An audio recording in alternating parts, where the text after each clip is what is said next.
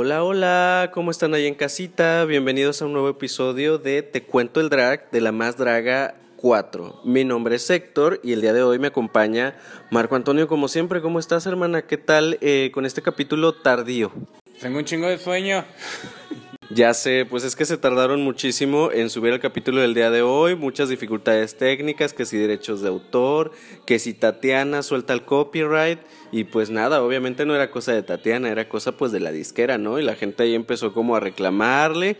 Total que tuvimos una transmisión el día de hoy y pues ya veremos y un lip sync pues a medias en cuanto a sonido, que ya estaremos comentando más adelante, y pues uno de los capítulos más rumorados, más esperados también, porque ya se había filtrado este, la temática de este capítulo y quién era la invitada, entonces desde hace varios capítulos la gente ya estaba, y Tatiana, llegaba que si el Capi, y Tatiana, y Regina, y Tatiana, ¿dónde está? Ya nada más nos falta Pati tú dices tú, pero pues ya veremos si es verdad o no, nos queda un capítulo, al parecer, el capítulo 10, y pues ya veremos, así que iniciamos el capítulo del día de hoy, hermana, venimos de una eliminación doble, bastante eh, que dolió a todo Monterrey, sobre todo, de la eliminación de Veracruz y Georgiana, y pues nada, iniciamos un nuevo día en el Camerino Nix y llega pues la chica de la barba azul, ya sabes, Johnny Carmona, a explicar cuál es el reto de esta semana, que es la más cri cri. Se rumoraba que iba a ser la más infantil. A mí me hubiera gustado que fuera efectivamente eso, la más infantil, como para que fuera más libre, ¿sabes? Así como el rosa mexicano. Pudieron haber jugado más con conceptos al haber dicho la más infantil, pero pues no. Estamos limitados una vez más con el tema de cri cri y pues nada, ¿qué te pareció a ti el tema? Ñe, o sea, me gusta el tema porque Cricri es como un icono de la música infantil, pero pues se me hizo ñe. ok. Bueno, y después de esto viene eh, Pepe y Teo, obviamente, pero bueno, antes también tuvimos por ahí a unos activistas eh, trans, a unos chicos trans, que nos explicaron también toda esta información acerca de las infancias trans y todo esto que se me hizo pues un tema súper importante que en un principio no entendía hasta que me di cuenta que pues estábamos hablando de un reto infantil y pues sí quedaba entonces hablar de, de, infancias. Entonces pues siempre es padre que pongan como estos temas sobre la mesa y pues nada, ahora sí vienen eh, las tías de México, Pepe y Teo, y les dicen que pues les traen ahí una sorpresita, que tienen que sacar papelitos. Yo ya la veía venir, yo dije, después de invitar a estandoperas, pues lo siguiente es que vengan reinas de las temporadas anteriores para ayudarles en algún reto y dicho y hecho, hermana. Y pues tenemos aquí grandes regias también porque la mitad de las que regresaron eran, eran regiomontanas, que si Alexis, que si Guajardo, que si Winter. Y pues es que siempre es un conflicto también cuando las dragas entre sí siempre chocan, digo, son dragas. Alguien por ahí decía, si no somos dragas, pues es por, tenemos que hacer pedo a huevo por, por todo, entonces siempre hay fricciones. Lo vimos en la temporada 3 cuando Soronasti hizo pareja con Miss Tabú, también hubo por ahí un drama, y ahora pasó lo mismo, pero al revés, ahora Miss Tabú la aplicó y pues no sé, como que le están tupiendo ahí en redes, pero pues no voy a adelantarme, dices tú. Y pues la gran dinámica también ahí en el Camerino Nix, eh, nos enteramos también, o más bien confirmamos lo que ya se venía rumorando la semana pasada, que fue sobre esta fricción que tuvieron eh, Vera Cruz y Alexa Swart, eh, que la hizo llorar y que si la actitud de Veracruz y que si no sé qué, entonces como que también nos dieron un buen teque justamente ahorita en redes sociales, sobre todo en Twitter, pues está explotando, ¿no? Y, drama, pues no faltó. Pues es que realmente está, estuvo extraño este, la desmentida de Vera, eh, porque ella había comentado que había sido como de común acuerdo lo que había pasado en Pasarela, eh, y resulta pues que no, que no fue como un acuerdo, que este, pues se fue, sí se fue y sí la dejó ahí. Y yo así como de, ¿qué pedo? Aparte del, del, que pues la dejó pues como abandonada. No fue una buena anfitriona, vaya, para una invitada, que era, que era el, té, básicamente, el tema.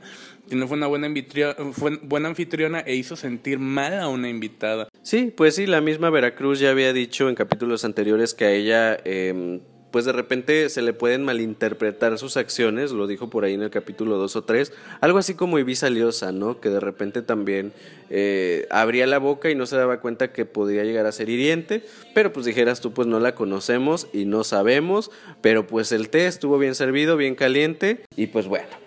Llega ahora sí el momento de la pasarela y sale Roberto Carlo con este outfit. Ah, pues se veía muy guapo, pero como que no le quedaba muy bien. Mira, le hubiera, le hubiera cambiado la camiseta nada más. Eh, pero, ay, oye, pero antes de eso, que hubo una reina que no llegó, dices tú, y que nos regresan a Sirena.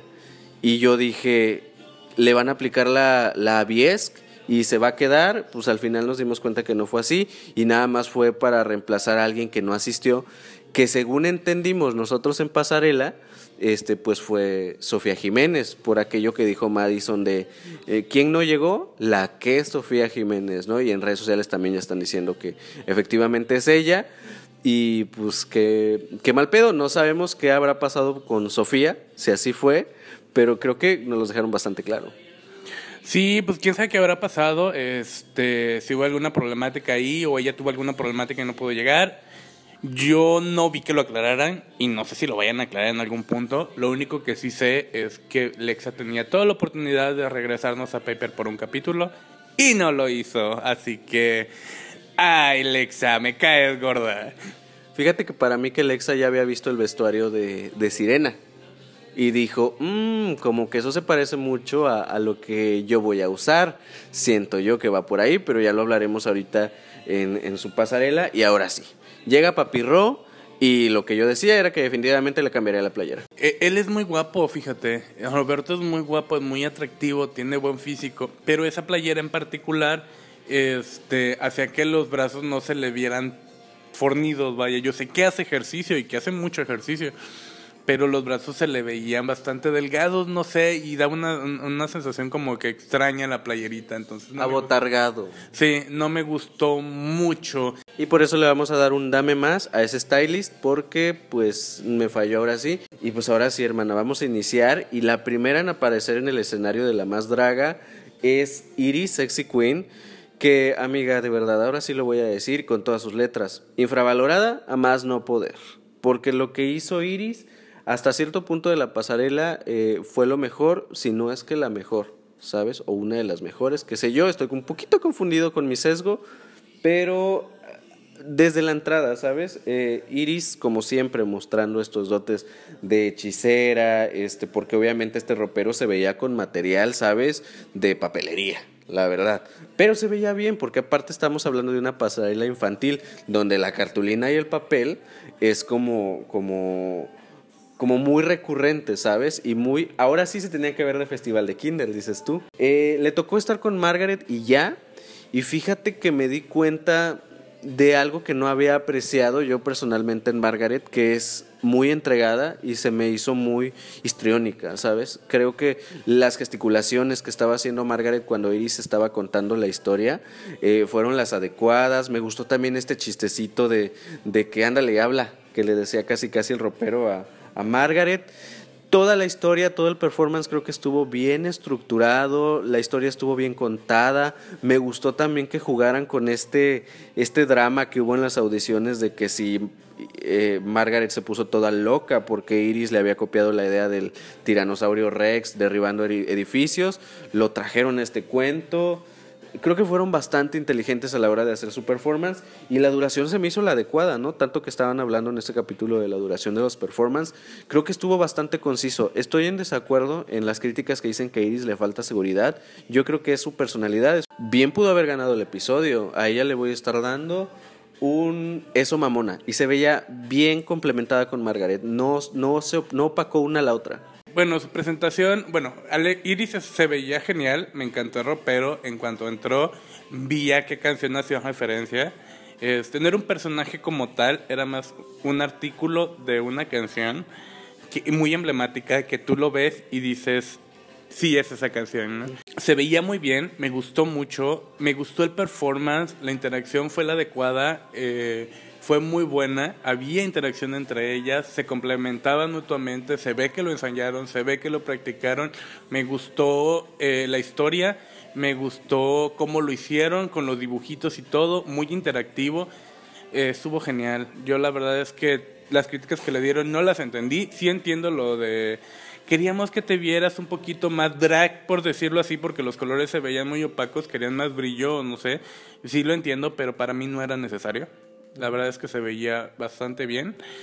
Y yo le voy a estar dando un esa mamona. Claro que sí, y vamos a continuar ahora con la siguiente que es Electra Vandergel, directamente desde Ensenada. Y fíjate que desde el principio cuando entró primero Winter y vi que se estaba tardando, dije, híjole, pues ya empezamos mal, porque para mí creo que personalmente es un desacierto que primero entre tu invitada y luego y luego tú, que eres la que estás participando. Claro, ellas lo traían justificado, pero aún así como que no sé. Y digo justificado también entre comillas, porque la historia también no se entendió muy bien. Bien pudo haber entrado primero Electra. No entendí la referencia, hasta la fecha no entiendo la referencia de Cricri de lo que estaba haciendo. Creo que no aterrizó bien la idea. Eh, a lo mejor puede ser ignorancia mía también respecto al, al arte de Cricri pero para mí no, no me lo dio. Además, siento que su vestuario, yo hasta lo estuve diciendo, dije, es el hombre en llamas, es que vengan los bomberos de Daniela Romo, que también después lo dijeron los jueces. No sé, siento que se quedó bastante corta nuevamente Electra en este reto. Eh, nada del otro mundo, tampoco el outfit, ¿eh? fuera de que, de que no entendí la referencia, tampoco, tampoco se me hizo wow concuerdo y creo que a todos les está pasando que no vemos esa espectacularidad que vimos en las audiciones y no sé si también porque la teníamos muy arriba, ¿no? Este, la participación de Winter se me hizo totalmente me, igual que el performance. Eh, a Electra le voy a estar dando eh, un churpia. No porque se viera churpia, porque dentro de todo, pues ya saben, eh, estaba bien el vestuario, pero nada espectacular. Bueno, Electra, no entendí el performance, no tenía sentido, no entendí la referencia musical, porque no estaba definida, ni siquiera el jurado la entendió. Y mira que Tatiana sabe de música infantil y tampoco supo qué onda ni siquiera ella lo explicó cuando le dieron la crítica de cuál era su referencia, no dio una O si sí, no lo vimos, no lo pasaron. No o si sí, no lo pasaron, no vimos justificación alguna. Y el performance estuvo completamente X. Y la participación de la compañera, pues fue igual de X que el performance. pues que, ¿cómo puedes esperar que tu compañera dé un gran performance si no tienen como un performance como tal? Nomás salieron y ya. Y ya. Fue todo. O sea, y tanto que, que te quedaron a Lupita que nomás salió y ya, que ya me estoy adelantando, pero bueno. Este, ella nomás salió y ya. No hizo nada más que sacar espumita.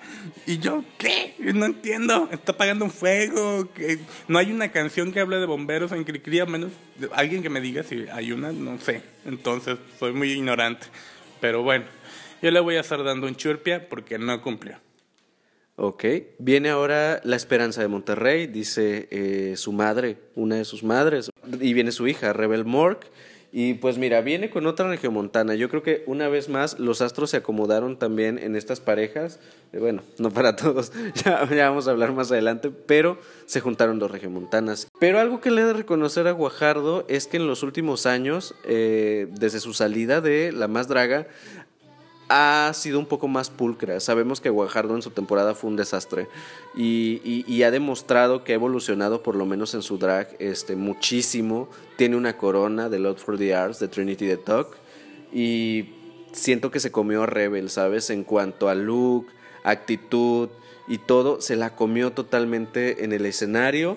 Eh, sí traía como que esta onda de, una canción de, niña que no puede hacer nada, como que con las orejas de burritos, como que no vas aplicado en la escuela y pues lo reflejaron en su, en su performance. Pero para mí, en conclusión, es que Guajardo se comió totalmente a Rebel en el escenario y mira que Rebel es una personalidad también muy fuerte eh, haciendo performance, lo ha demostrado, pero en esta ocasión pues no sé qué pasó, tal vez no era su reto, no fue como en la más chola, pero pues a Rebel More le voy a estar dando con todo el dolor de mi corazón un dame más, pero sigue siendo la esperanza de Monterrey. Mira, el outfit está bien, solo que no es espectacular, solo está bien. Se la comió en outfit Guajardo, este, ella sí se ve espectacular, igual en presencia, siento que se la comió Guajardo, pero también es parte como del performance porque estaba como con esa, e, e, e, esa cuestión de llorar, ¿no?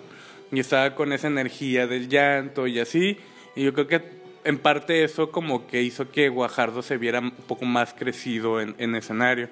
Hicieron referencia a esta canción del burrito de, de Cricri, este, que obviamente pues lo ponían a estudiar porque se tenían que aprender la O y justo precisamente el personaje no podía hacer un círculo. Fíjate. Entonces no podía hacer un círculo que en este caso vendría siendo la referencia a la letra O, ¿no? El performance estuvo dentro de lo que cabe bien, solo siento que no fue tan llamativo y fue largo, entonces como no fue tan llamativo y no se entendía bien qué es lo que estaba pasando, ya hasta como a mitad de performance te diste cuenta qué es lo que estaba pasando y por qué estaba llorando. Le voy a dar un potra. No por sesgos, sino porque sí cumplió y muchas para mí no cumplieron. Viene la esperanza de Chile. Ah, no, ¿verdad? Viene Cifer, eh, la esperanza de México, yo creo, porque pues se está convirtiendo ya en la persona que quieren ver coronada y que pueden quedar como estúpidas nuevamente. Puede pasarles lo de la raga diamante del año pasado, entonces yo que ustedes, mejor freno un poquito, pero es mi sesgo, también debo reconocerlo, al igual que todo México. Y pues viene acompañada de Madison, eh, que fíjate que me pasó lo mismo que con Margaret. Había algo en, en, Madison también que no apreciaba y era también ese histrionismo. Ya después que mencionaron que ella tiene experiencia animando niños, ahora sí que llegó la que anima, la dama divina, la que te pone para arriba. Y eso fue lo que hizo en el escenario Madison. Y aparte se complementó muy bien que con Cipher, ¿eh? Estuvo bastante largo, sí, estuvo muy entretenido. Lo dijimos nosotros antes de, que lo dijeran los jueces, dijimos, estuvo largo, pero, pero entretuvo. Sí lo vieron, sí lo pudieron haber compactado, definitivamente, pero no me molesta, ¿sabes? Está bien. En cuanto a los outfits, el maquillaje de, de Cipher me encantó. Fue lo primero que le vi. Muy este toque de cosplayer, eh, que es como su fuerte, combinar el arte drag con el cosplay y se vio totalmente aquí fue donde pudo explotar nuevamente esta creatividad que ya nos había mostrado en pasarela con las Monster High entonces creo que se prestaba muchísimo no se puso a investigar se fue a la referencia más más clásica de Cricri que fue el ratón vaquero hubo un mensaje, hubo una moraleja al final de todo el performance, eh, se captó, estuvo muy bien, estuvo muy entretenido. Este fácil pudo haber sido un performance en una fiesta infantil, la verdad. Entonces, eh, a Cipher, pues sin duda, un, eso mamona.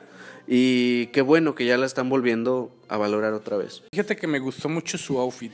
De hecho, me encantó su outfit completamente, desde el sombrero con orejas hasta el chaleco, todo, todo en sí del outfit, porque en cuanto entró sabía qué personaje estaba en referencia.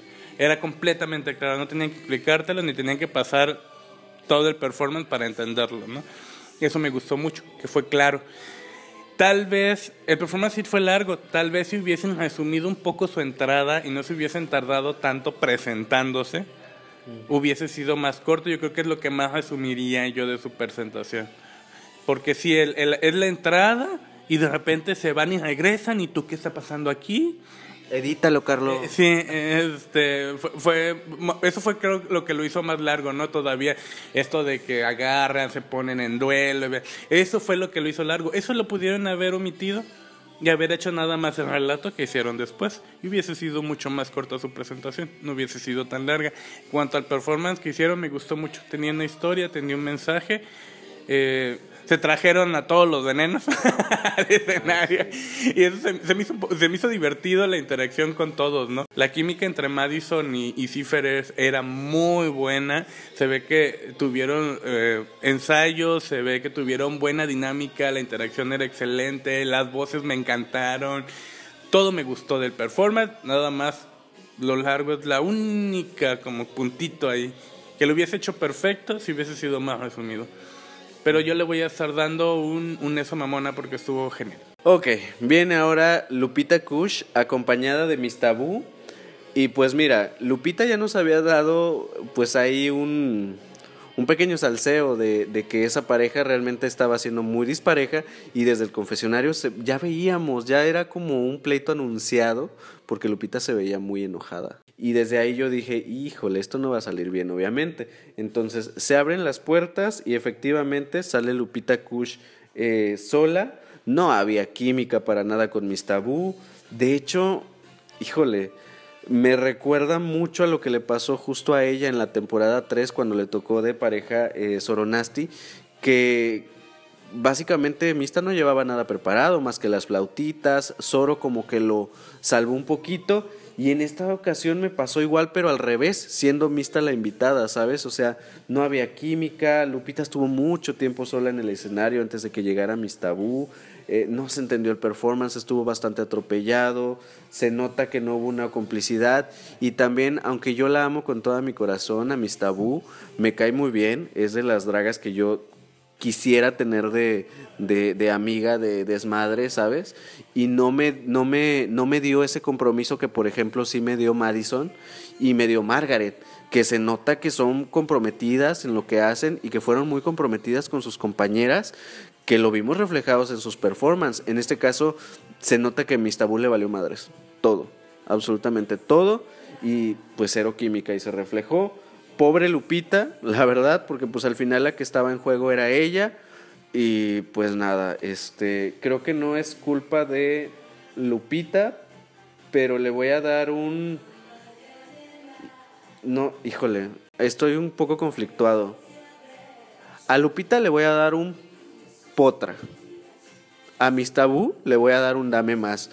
Es que no le puedo dar un, un, un menos a Lupita porque nos dimos cuenta, por lo menos lo que vimos como televidentes, que ella le echó todas las ganas. Entonces le voy a dar un potra a Lupita. Hace referencia a este cerdito que soñaba con comerse un pastel. Y precisamente iba a llevar, un pastel y se lo iba comiendo. ¿no? entendí cuál era la participación de Miss Tabú en, el performance. O sea, el, por el lado de Lupita era completamente entendible por el lado de Mis Tabú, no. ¿Cuál es el problema? Eh, Mis Tabú dejó sola a Lupita. Realmente interacción como equipo no hubo. Entonces no nos iban a dar una historia como Iris, como Cipher. No nos iban a dar una historia porque no crearon una historia en conjunto, ¿no? Entonces, más bien parece como si Lupita hubiese hecho su trabajo y Mis Tabú nomás hubiese entrado y hubiera dicho, ah, yo vengo de Diablita. Pero que tú digas que un trabajo de equipo no hay. Dinámica, química, no hay. Y no es culpa de Lupita, al final de cuentas se ve que fue claro, fue conciso. Le faltó la historia, sí, pero no se la voy a exigir cuando sean las circunstancias. No sé qué estaba haciendo Mr. Boy. La verdad es que al final de cuentas eh, tardó en salir y yo dije no va a salir y qué bueno, salió y la cagó. Literal, salió y la cagó. Fin del asunto. A Lupita le voy a dar un potro no es su culpa no haber sacado un performance acorde porque no tuvo una compañera que le ayudara. Continuamos ahora con la siguiente hermana que es Lexa Fox, que viene acompañada de Sirena. Se veía eh, pues que estaban en el mismo tema, ¿sabes? Que estaban en el mismo rollo, iban del grillito, obviamente, clásico, cri cri.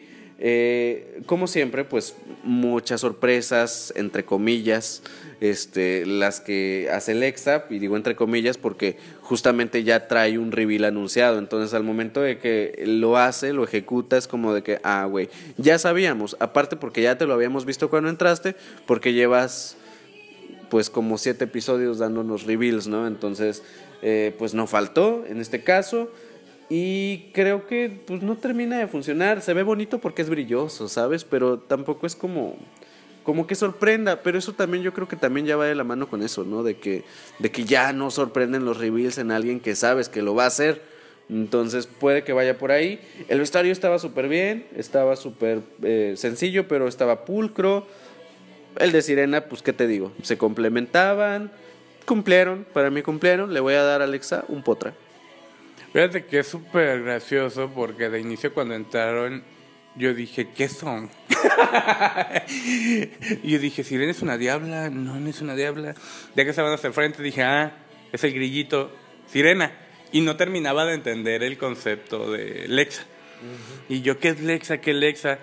Ya a las 500 que me quedé, ah, es otro grillito por las antenas. No sé, su, su outfit es bastante conceptual, el de el de Lexa para mí y el de Sirena es bastante concreto, ¿no? Ya veíamos venir todo, estaban los artículos ahí, sabíamos que los iban a usar, traía el reveal, sabíamos que lo iba a hacer.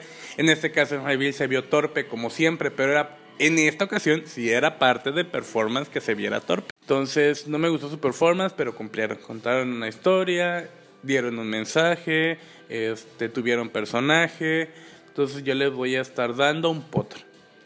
Ok, y otra cosa importante, curiosidad que comentar. Si es verdad esta teoría de que Sofía Jiménez era la invitada que no llegó, fíjate qué curioso que la que regresaron en su lugar eh, para suplantar esta, eh, eh, esta ausencia fue Sirena, que es su hermana drag y su mejor amiga. Qué curioso. Otra vez los antros, los antros, oye, los astros y los antros acomodándose al favor de las dragas. Claro que sí. Pero bueno, vamos ahora con la morraliza que viene con la ganadora de la segunda temporada de La Más Draga, que es Alexis 3XL. Eh, que a ver, antes de hablar de la morraliza yo lo dije, y lo sabemos todos ahí en casita y todo México. Si algo tiene Alexis 3XL que lo hace de las mejores ganadoras de la más draga es que es muy pulcra, es muy limpia en sus vestuarios, en su maquillaje. Eh, cuando entregó la corona el año pasado se veía espectacular. La vemos en la sección del, del velatorio y siempre se ve bien. ¡Wow! Creo que lo mejor que tenemos en drag en México. Y es que el vestuario de hoy se veía espectacular también, iba muy acorde al tema, pero estaba ahí su esencia. Ay, no, amé a Alexis. Y creo que se complementó también con, con la morraliza. A pesar de ser drag totalmente distintos, creo que Alexis también tiene lo que tiene Margaret y, y, Madison, que también es muy comprometida. Se nota que lo hablaron, se nota que lo ensayaron, que llegaron a un acuerdo. Eh, muy bien, no tengo nada más que, que, que añadir, nada malo. La morraliza eh, lo hizo muy bien, se recuperó el capítulo anterior, se mantuvo en este. Yo creo que después de ese bajón que nos dio en, varios, en varios capítulos, ahorita como que ya va para arriba otra vez y esperemos que así se mantenga en el siguiente episodio. Eh, está bien, el, creo que también el personaje que eligió iba acorde al personaje drag de, de la morra. Entonces, eh, todo está impecable. A ella le voy a estar dando un eso mamona. Las dos me dan esa perspectiva de cosplay y esas son las similitudes que veo en tanto el outfit de Alexis XL con, con Margaret y ya. Y era lo que no veía. Bueno, Alexis, al igual que Cifer, es cosplayer también. Uh -huh. Entonces, es, es eso. Mm, Alexis 3XL me encantó. Me encanta eh, sus outfits, su outfit en particular, su maquillaje, me gusta su histrionismo. Eh, se adaptó muy bien con la morra, tiene una interacción muy buena, se ve muy tierna. La verdad es que la ves y dices, ¡ay, cosita! El personaje de la morra me encantó también. Quiero suponer que hicieron una referencia a la canción de las brujas de Cricri porque no conozco otra. El personaje de la bruja está, el outfit está increíble. Está, mm, el maquillaje me encantó. Eh, el personaje, como lo hizo y cómo lo llevó, me gustó. Es la primera vez que veo a la morra en un performance dando una entonación adecuada y diferente. Que sí iba acorde al, al, performance que estaba dando. Normalmente la vemos en performance y habla, pero habla como con su tono de siempre, ¿no? No da un énfasis, no hay un cambio de tono. Y en esta, ocasión, en esta ocasión sí, sí lo hubo. Me gustó sí me anda causando un trauma. porque, porque sí se ve muy, sí se ve muy bien hecho, o sea, se ve muy bien hecho y yo así como de, ay no, si le pones eso a un niño sí le da miedito. porque está, estaba muy bien hecho, de hecho estaban muy en personaje y eso me gustó mucho. Me gustó su outfit, me gustó su historia, vi la referencia ahí, yo le voy a estar dando un eso mamona. Y pues bueno, ella es la última en aparecer en este capítulo 9 de La Más Draga. Y pues vienen ahora sí como que todo este jueceo, ya sabes. Eh, la invitada, Tatiana, la reina de los niños. Eh, muy bien, creo que fue la invitada ideal. Porque pues ella es como que el máximo representante eh, en música infantil que tenemos por lo menos en los últimos 40 años. Entonces se me hizo muy se me hizo muy correcto que fuera ella la invitada, porque aparte, pues, al igual que lo hizo el Capi la semana anterior, estaba hablando de lo que sabe, ¿no? De, de animación para fiestas infantiles, de performance este, de este tipo, los vestuarios. Entonces, creo que las críticas estuvieron bastante acertadas por parte de ella. Eh, pues ya sabes, como siempre letal, dando la dando el personaje, ¿no? Al final de, del jueceo. Por lo menos ahora sí se puso a criticarlas una por una, pero sigue cayendo mal el personaje, ¿sabes? Sigue cayendo gordo, porque es así como de que, güey, pues que dé las críticas igual que los demás en el mismo tiempo, porque aparte ya al final ya da pereza, ya estamos cansados, es puro regaño, habla nuevamente de maquillaje, porque habla mucho de cambiar el maquillaje, pero pues eh, aquí, pues, ¿cuándo va a llegar en, la cara de, de quien lo está diciendo? Fue bueno que diera una crítica individual a cada una, sí pero en las mismas críticas se contradecía un poco. Sí me escuchaste, pero no. O sea, literal, como a dos o tres les dijo, sí me escuchaste, sí cambiaste esto, pero no, así no. Entonces, ¿cómo? Es que es buscarle nada más mal, algo malo y humillarlas. Es, es, todo, es todo lo que hace su personaje, no hace nada más. Exactamente, me, me hace ruido el hecho de que eh, presentan a Ricky Lips al inicio y dice, todas están creciendo, todas lo hacen espectacular llega letal a la hora de las críticas y no sirven para nada. Porque básicamente casi casi les dice eso, no sirven para nada. Este, bueno, no les dice eso, pero pues sí las sobaja mucho. Son bastante destructivas sus críticas. Ella cree que son constructivas, pero realmente son bastante destructivas. Sí, yo sé que el, mundo, hay gente culera y que les va a tocar gente culera, y ya lo he dicho antes, pero no tiene que ser ella la culera. Hay formas de decir las cosas. Exacto. Este... Tiene que aprender un poquito a Michelle Visage. Sí, y un poquito de, no sé, ¿qué será? Porque la veo muy alzada, ¿no? En, al momento de dar las A la misma RuPaul, si quieres. Sí, un poco de humildad. Digo, la veo muy alzada, muy tú, tú, tú, tú, tú, tú. Y yo así como de, güey, pero... Creo que estás ahí, ponen como jueza, pero al final de cuentas, ¿quién eres tú, no? Cada quien va trabajando, cada quien tiene su historia, cada quien tiene sus complicaciones, cada quien tiene un personaje ya. ¿no? Eso es yo creo que ya todas las participantes tienen un personaje, a, menos Lexa, tienen un personaje ya definido, ¿no? Que es, que es lo que nos vienen mostrando. Y hasta eso, Lexa, yo te puedo asegurar que puede hacer muchas cosas mejor que Letal. No tengo pruebas, pero tampoco dudas. Por lo menos en, en el escenario, yo creo que Lexa, con la edad que tiene, pero se arrastra Letal. Si las pones a hacer lip sync, vemos. Pues eso sí, si las pones a hacer lip sync porque Letal ni se para de la silla. Eso sí. Pero sí, yo creo que ya como que, que le baje un poquito de huevos. Ya nos cansamos de decirle que le baje de huevos. yo sé que no lo va a hacer, pero pues... Ojalá que en la siguiente, porque hasta eso se ve que escucha, porque hasta que Vera y Georgiana la pusieron en su lugar, como que ya empezó a dar juez, eh, jueceo individual, a ver si en la temporada 5 ya, ya llega más aterrizada. Güey, pero qué fuerte lo que le dijo a Mickey Leaves. Yo creo que el público más difícil son los niños y tú.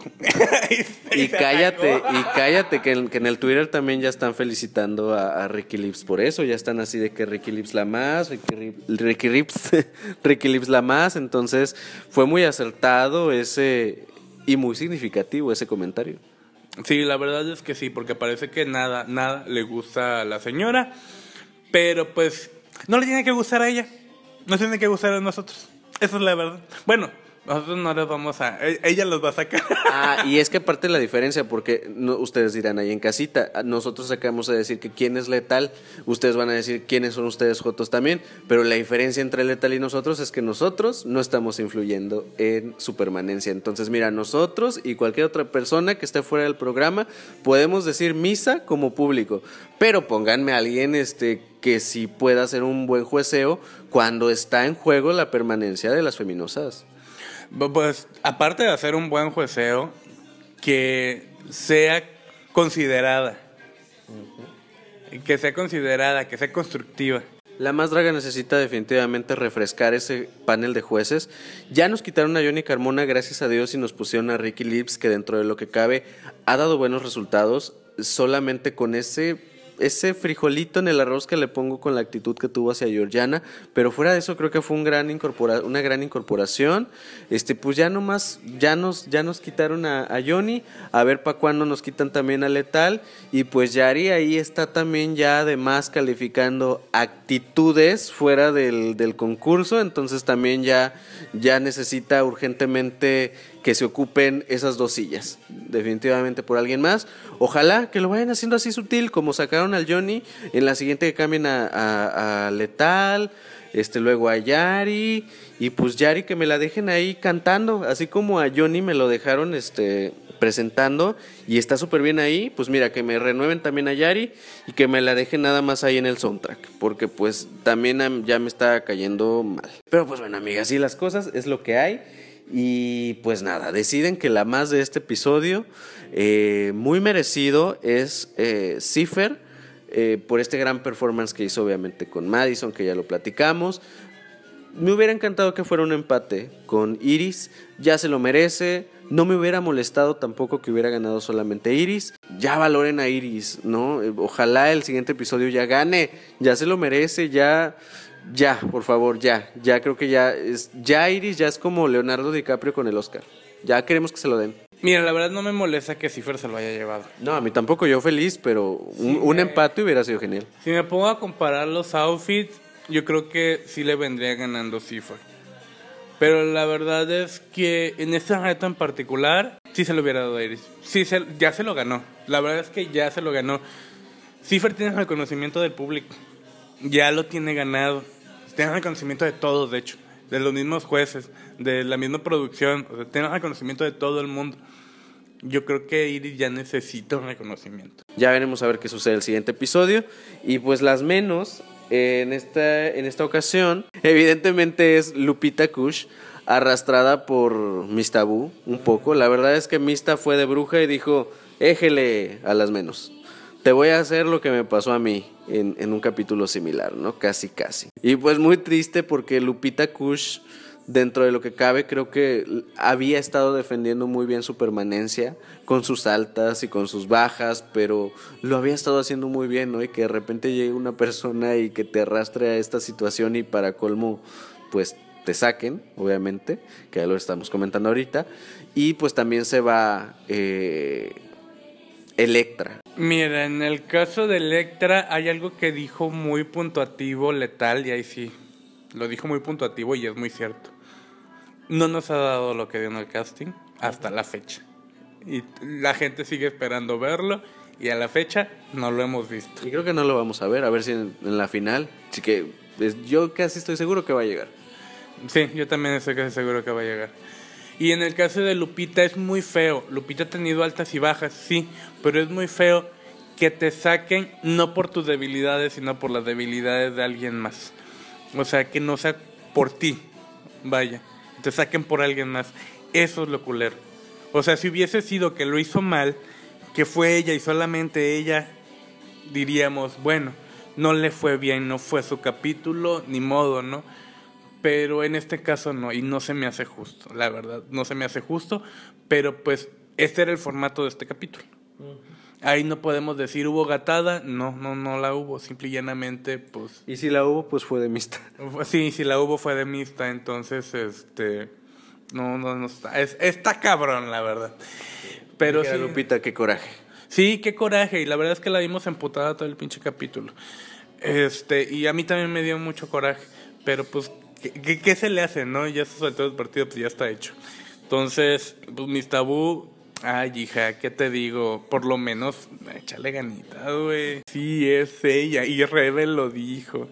Yo nada más le di la bendición porque Rebel ya la conoce. Sabe cómo es, ¿no? Entonces también los productores ya la conocen. En todo caso, si deberían de culpar a alguien, debería ser a los productores. Lo siento, Bruno y Carlos, pero es la verdad, por haberla invitado. Esa es la verdad. Si ya saben, ahora sí que si ya saben cómo soy para que me invitan, dices tú, cuando pudo haber ido cualquier otra, ¿no? Este... Que no se ausentara, gracias. Ajá, ajá. pues no sé, pudo haber sido cualquier otra persona, pero pues también yo creo que le pusieron, le quisieron poner un poquito más de, de, de drama este, al capítulo y por eso le invitaron, porque pues ya sabíamos, si algo es lo, si algo nos da mis tabúes, que nos da de qué hablar. Entonces, esa fue la intención, me imagino, ¿no? A nivel reality de entretenimiento. Y pues nada, viene Lipsin, obviamente, con este derecho de copyright que no nos dejó ver, pues, básicamente la mitad de Lipsin. Escucha. ajá, no nos dejó escuchar la, la, la mitad de, de Lipsin, entonces estoy pues como que no sé tampoco porque lo medio vi, haz de cuenta, o sea, porque sí estaba viendo pero no estaba escuchando y no sabía qué estaba diciendo la letra, que sí, que no, pero dentro de lo que alcancé yo a percibir, me gustó lo que hizo Lupita.